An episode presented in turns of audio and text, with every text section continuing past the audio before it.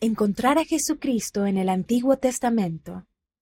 Estas cinco verdades nos pueden servir para conocer a nuestro Salvador durante el estudio de las Escrituras este año, por Marisa Whittison, Revistas de la Iglesia.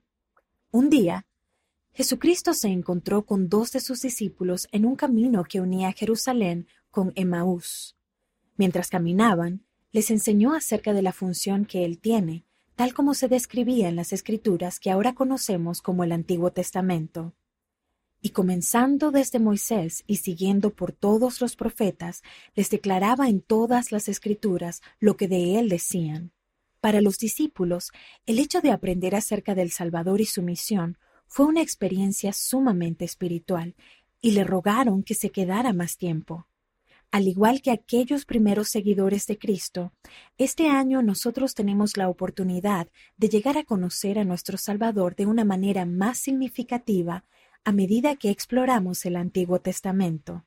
Este registro, junto con el libro de Moisés y el de Abraham, que se encuentran en la perla de gran precio, nos brindan un entendimiento más completo de quién es Él, su naturaleza, su misión y la relación que tiene con su Padre y con cada uno de nosotros. Necesitamos ese entendimiento para recibir el don de la vida eterna. Las siguientes cinco verdades nos pueden ayudar a reconocer y entender mejor a Jesucristo por medio de este antiguo y sagrado libro.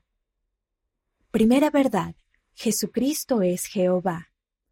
En el Nuevo Testamento leemos sobre una ocasión en la que Jesucristo se identificó a sí mismo como Jehová. Las personas se indignaron e intentaron apedrearlo por blasfemar.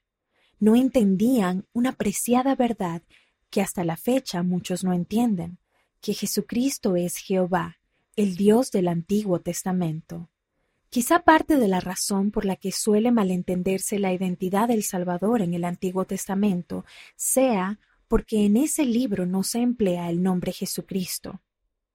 En vez de ello, los autores hicieron uso de varios títulos para referirse a él, tales como Dios, Yo soy o El Señor. Una vez que entendemos eso, comenzamos a ver a Jesucristo con más claridad en todas las escrituras. Por ejemplo, cuando Moisés habló con Dios en la zarza ardiente, estaba hablando con Jesucristo. De igual manera, Jesucristo se identificó a sí mismo como el gran yo soy ante José Smith. Juan el Bautista fue llamado para preparar el camino del Señor. Este es un cumplimiento de Isaías capítulo 40 versículo 3, que es una profecía sobre Jesucristo. En el cuadro de la página 17 figuran otros ejemplos de las funciones de Jehová a lo largo de las Escrituras. Segunda verdad, objetos y acontecimientos que nos pueden enseñar acerca de nuestro Salvador. En el Antiguo Testamento abundan símbolos y relatos que nos recuerdan la ayuda que ofrece el Salvador. Por ejemplo, en muchos pasajes se describen momentos en los que se mandaba a personas fieles a sacrificar animales como parte de su adoración. Por ejemplo, a los hijos de Israel se les dijo que sacrificaran un cordero y que con la sangre marcaran la entrada de sus casas. Los que lo hicieron fueron protegidos de una plaga mortal en Egipto. Esos sacrificios nos recuerdan que Jesucristo, el Cordero de Dios, permitió que lo mataran como parte de su expiación. Su sacrificio nos salva de la muerte física y de la espiritual. Cuando el profeta Elías tuvo que huir para salvar su vida y se escondió en el desierto, se sintió afligido y dijo que deseaba estar muerto. Mientras dormía, aparecieron pan y agua de manera milagrosa a fin de que se alimentara se recuperara y se fortaleciera para seguir adelante. Eso nos puede recordar que Jesucristo es el agua viva y el pan de vida. Él es nuestra fuente máxima de esperanza. Un salmista escribió, Lámpara es a mis pies tu palabra. Miqueas testificó, Aunque more en tinieblas, Jehová será mi luz. Sus palabras nos recuerdan que Jesucristo es la luz del mundo que nos guía de regreso a nuestro hogar celestial. A medida que lea, podría descubrir otros detalles que le recuerden a Jesucristo y la capacidad que Él tiene para salvarnos. como cuando la familia de Noé fue preservada del diluvio en el arca, o cuando a Jonás se le dio tiempo de arrepentirse mientras estuvo dentro de una ballena. Esos acontecimientos nos recuerdan que el Salvador puede llevarnos a través de las tormentas de la vida y que siempre nos brindará oportunidades para volver al camino correcto. Tercera verdad. Jehová es un Dios personal. En ocasiones, podría parecer que el Dios del Antiguo Testamento estaba enojado o era vengativo.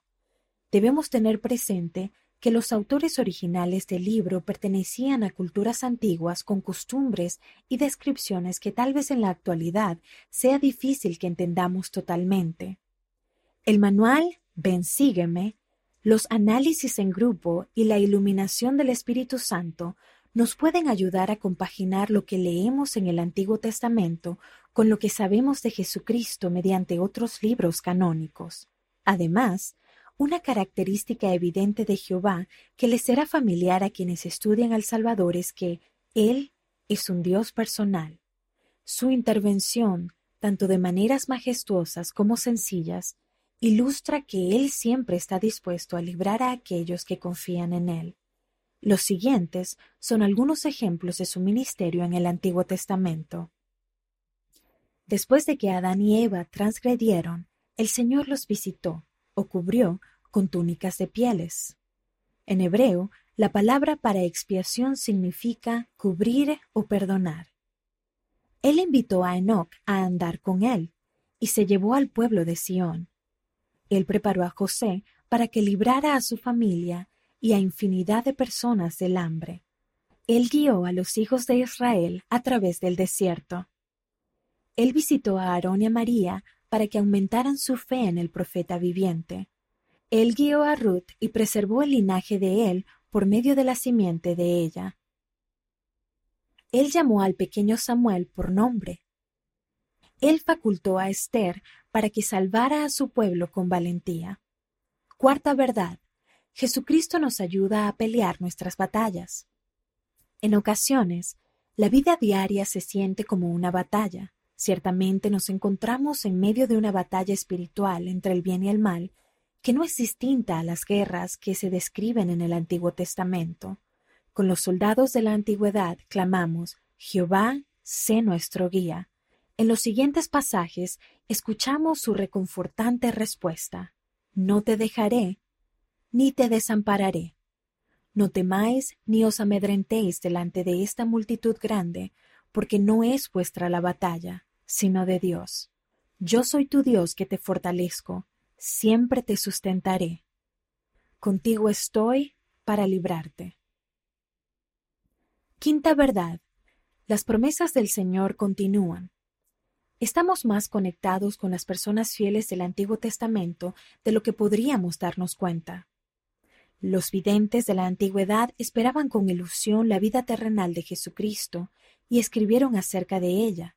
Isaías, por ejemplo, describió al Señor con palabras tan poderosas que se han convertido en parte de la letra de las canciones que entonamos en la Pascua de Resurrección y la Navidad. Al igual que aquellos profetas, nosotros también esperamos con ilusión la venida de Cristo, aunque esta vez previendo su regreso para que reine personalmente sobre la tierra. Y a medida que preparamos al mundo para su segunda venida, obtenemos fortaleza de las verdades y promesas que se escribieron originalmente en el Antiguo Testamento, tales como las bendiciones patriarcales, que incluyen una declaración de la casa de Israel a la que pertenecemos. El convenio que el Señor hizo con Abraham hace miles de años se aplica a nosotros en la actualidad como miembros de la Iglesia que hemos hecho convenios, sea cual sea la tribu de la que seamos parte el mandamiento de santificar el día de reposo, el cual el Señor dijo que sería una señal entre yo y vosotros por vuestras generaciones, para que sepáis que yo soy Jehová que os santifico. Los sagrados lavamientos, unciones y ropa que forman parte de la adoración en el templo en la actualidad se dieron primero a Aarón y a su posteridad. Pensemos en los muchos hombres y mujeres justos que se sacrificaron para que llegáramos a este momento de la historia de la humanidad. Nosotros edificamos sobre la base de sus esfuerzos sagrados y compartimos su visión de un mundo guiado por el Salvador, como enseñó el presidente Russell M. Nelson. Después de unos cuatro mil años de expectativa y preparación, este es el día señalado en el que el Evangelio se llevará a todas las familias de la tierra. Esta es la época del prometido recogimiento de Israel, y tenemos la oportunidad de participar en él. Un épico año de estudio. Tenemos en nuestras manos la historia del principio de la humanidad, nuestra historia como cristianos del convenio. Gracias a la expiación de Jesucristo, sabemos cuál será el desenlace de este épico trayecto. Satanás será destruido y los justos saldrán victoriosos. Sin embargo, ¿cuál será el desenlace de nuestra historia individual? ¿Escogeremos andar con Jesucristo este año? Le suplicaremos que permanezca con nosotros, escuchando con avidez lo que Él nos enseñe. Él es el Salvador amoroso y personal cuya voz escuchamos en doctrina y convenios, cuya vida está registrada en el Nuevo Testamento y cuyas enseñanzas se explican con claridad en el libro de Mormón. Con un poco de práctica, también podremos encontrar su ministerio entretejido en las páginas del Antiguo Testamento, él es la parte central del pasado, del presente y del futuro de la humanidad. Él ha estado y siempre estará a nuestro lado en cada paso del camino. Para ver más referencias de Jehová a lo largo de las Escrituras, consulta la página 17 de este ejemplar. Descubra más, véase, temas suplementarios sección A. ¿Quién es el Dios del Antiguo Testamento?